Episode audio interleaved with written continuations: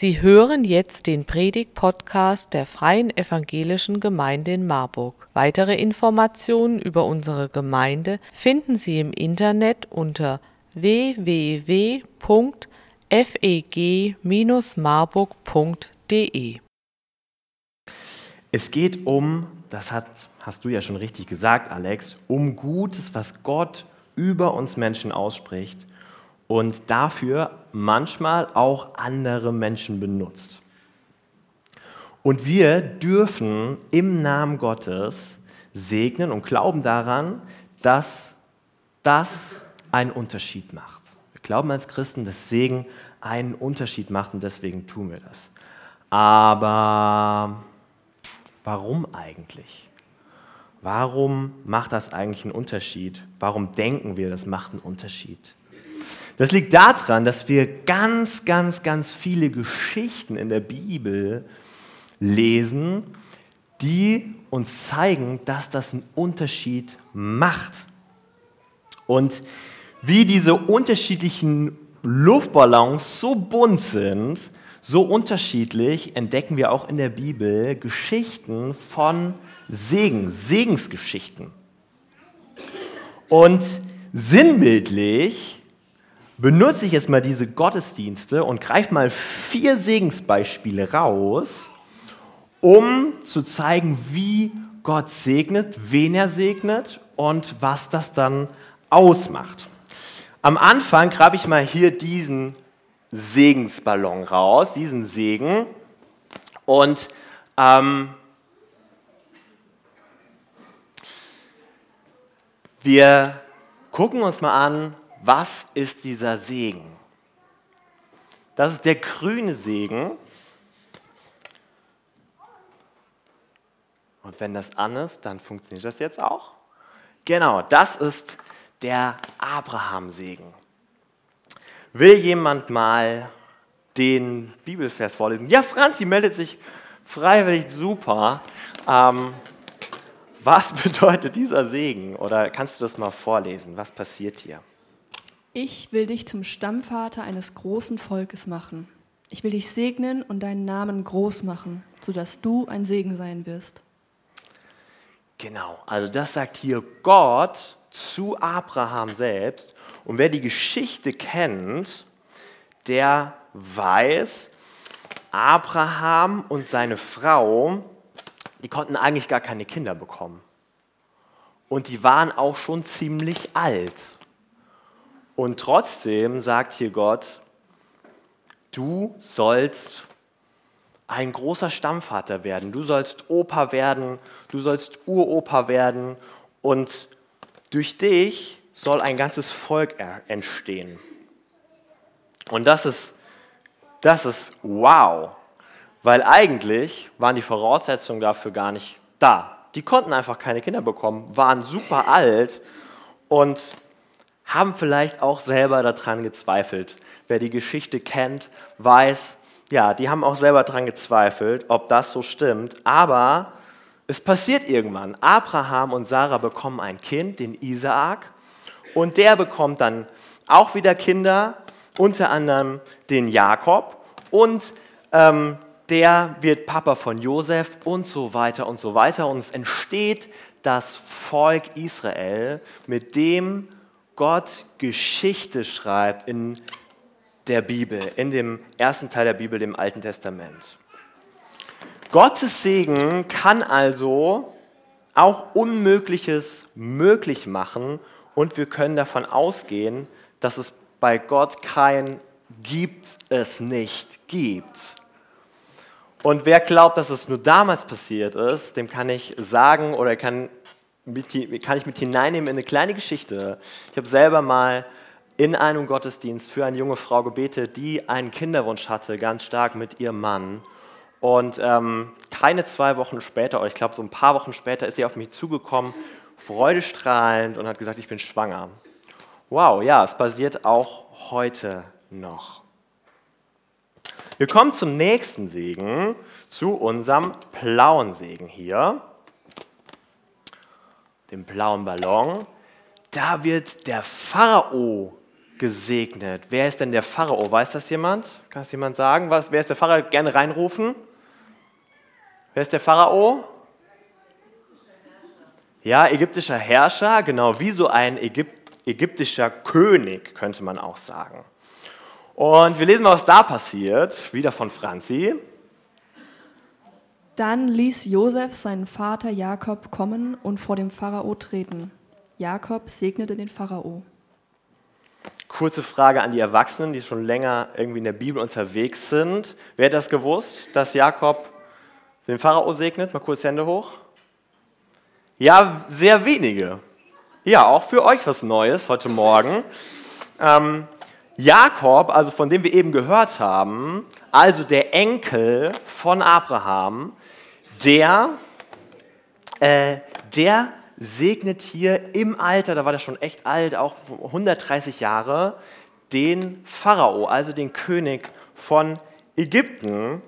Und das hatte damit zu tun, dass Josef, sein Sohn, über Umwege, die Geschichte würde jetzt zu lange dauern, die zu erzählen, lest die gerne mal selber nach oder schaut mal in ähm, auch eine Kinderbibel, da wird das auch sehr schön dargestellt, die Geschichte von Josef und wie der ähm, ja, verschleppt worden ist nach Ägypten und dann über Umwege zum Berater des Pharaos wurde, der dann in der Hungersnot, weil die hatten gar kein zu essen äh, in Kanaan, da wo Jakob und seine Familie gelebt hat, hat die zu sich geholt und die kamen als Flüchtlinge nach Ägypten und daraufhin hat Jakob dann den Pharao gesegnet, einfach weil der so großzügig war und ähm, ja, die mit hineingenommen hat, den Essen gegeben hat und die nicht verhungert sind und in dem Land leben durften.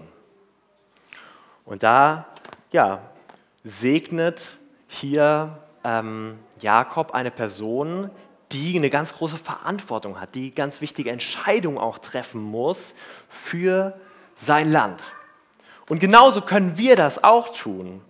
Wir können auch Personen segnen, zum Beispiel, die wichtige Entscheidungen in unserem Land treffen, unsere Politiker, aber auch in unseren kleineren Lebenswelten, wie zum Beispiel im Kindergarten unsere Erzieherin und Erzieher oder in der Schule unsere Lehrer und Lehrerinnen oder auf unserer Arbeitsstelle unsere Chefinnen und Chefs. All die dürfen wir segnen ähm, für ihre Aufgaben, für die wichtigen Entscheidungen, die sie zu treffen haben, ähm, für die Menschen, äh, über die sie teilweise auch Entscheidungen treffen und mit denen sie unterwegs sind. Wir kommen zum nächsten Segen, diesem blauen Segen. Und einige sind extra wegen diesem Segen heute hier. Und zwar natürlich die Kinder. Und das macht Jesus höchstpersönlich. Also Gott, als er in der Person Jesu hier auf dieser Welt war, macht das höchstpersönlich und segnet die Kinder. Nochmal äh, der, der Vers, den wir dazu lesen. Dann nahm er die Kinder in die Arme, legte ihnen die Hände auf und segnete sie. Und das, nachdem die Jungs, die mit Jesus unterwegs waren, erstmal die Kinder so weggeschickt haben. So, ey, hier, ey, Jesus ist jetzt super krass beschäftigt, der hat eigentlich keine Zeit für euch. Und Jesus, Jesus ist cool an der Stelle, weil er sagt, ey, nee, nee, nee, nee, nee, nee, lass mal die Kinder zu mir kommen. Ähm, denn die Kinder, die verstehen einiges mehr als die Erwachsenen. Und den Kindern, sagt er sogar, gehört das Himmelreich. Und das heißt, wir können von den Kindern lernen, von euch, die ihr sitzt, von euch lernen. Warum? Weil ähm, ihr manchmal besser wisst, was Glauben heißt. Einfach glauben. Wir als Erwachsene haben so oft Bedenken, Zweifel und haben ganz, ganz viele Gedanken. Und ihr werdet das merken, wenn ihr aufwachst. Dann wird es immer mehr. Und von euch können wir aber lernen, was es heißt, ganz kindlich zu glauben oder ehrlich zu sein, sich über Kleinigkeiten zu freuen. Und hier nach dieser Situation nimmt er die nochmal in den Arm, Jesus, und segnet die, spricht Gutes über sie aus. Und deswegen wollen wir, wie Jesus, das auch heute hier tun.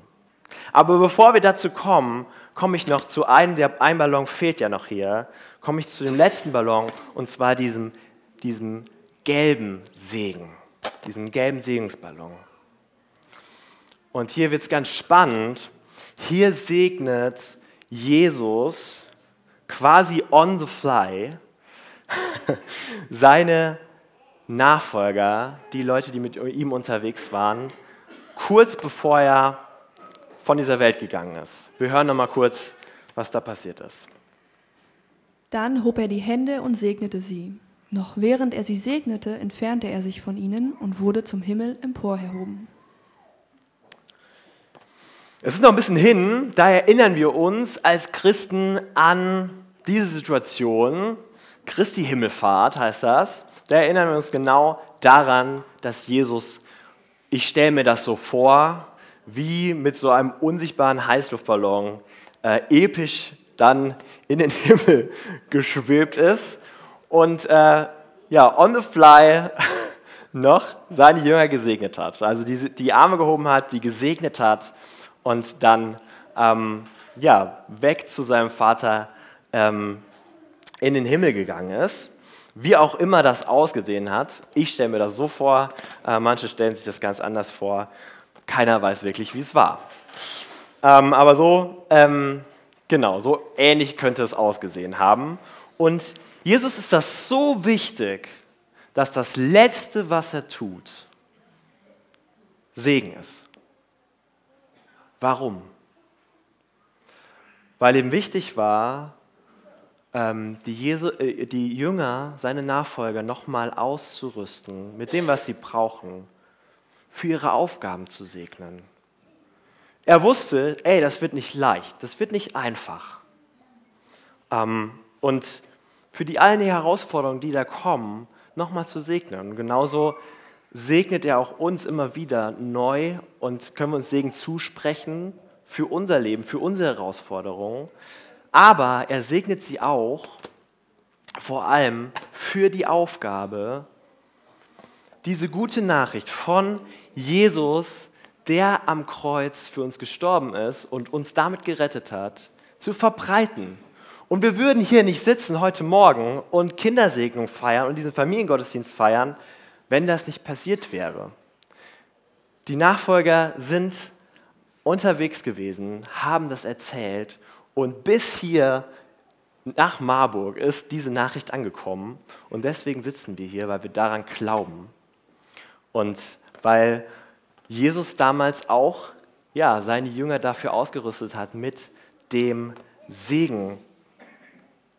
Und das ist wunderbar, das weiterzusagen. Und das können wir immer noch weiter sagen und wollen das auch weiter sagen, ganz egal wo, weil wir wissen, dass Jesus den Unterschied macht in unserem Leben. Wollen wir Segen weitergeben.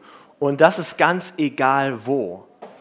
Wir öffnen nicht umsonst unsere Räume, ganz egal ähm, wo, für Jung und Alt, egal ob beim Spielkreis, bei der Jungschar, beim Familiencafé, im Seniorenkreis oder bei all den anderen Gruppen und Angeboten, weil wir überzeugt sind, ähm, dass das wichtig ist.